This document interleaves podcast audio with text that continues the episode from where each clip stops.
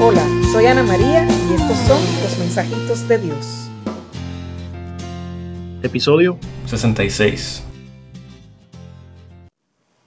Prisa. No tengo prisa. Que todo va a su paso. No hay urgencia del resultado. No hay necesidad de que todo esté bien. Todo está bien ahora mismo, porque tú estás conmigo, porque eres más que todo porque sabes que fuimos formados del polvo. ¿Cuánto sufrimiento cuando tengo prisa? Cuando estoy viendo si lo que hago o no hago tiene resultados inmediatos. ¿Te imaginas a un niño sembrando una semilla y parándose frente a la maceta y pasar horas mirando a ver si sale el tallo? ¿Qué le dirías?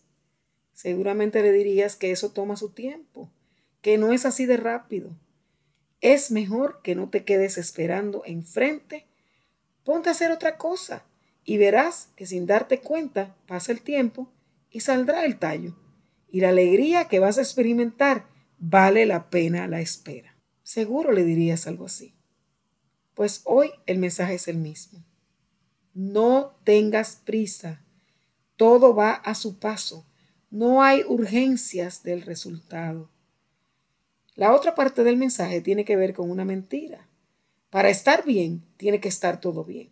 Si un niño te dice, es que no puedo pasar el examen, o es que hoy me siento enfermo y no puedo ir al juego o a la escuela, otra vez te digo, ¿qué le dirías?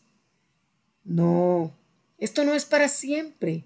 Y aunque hoy no te sientas bien, en un corto tiempo verás que esto también pasa, porque todo pasa.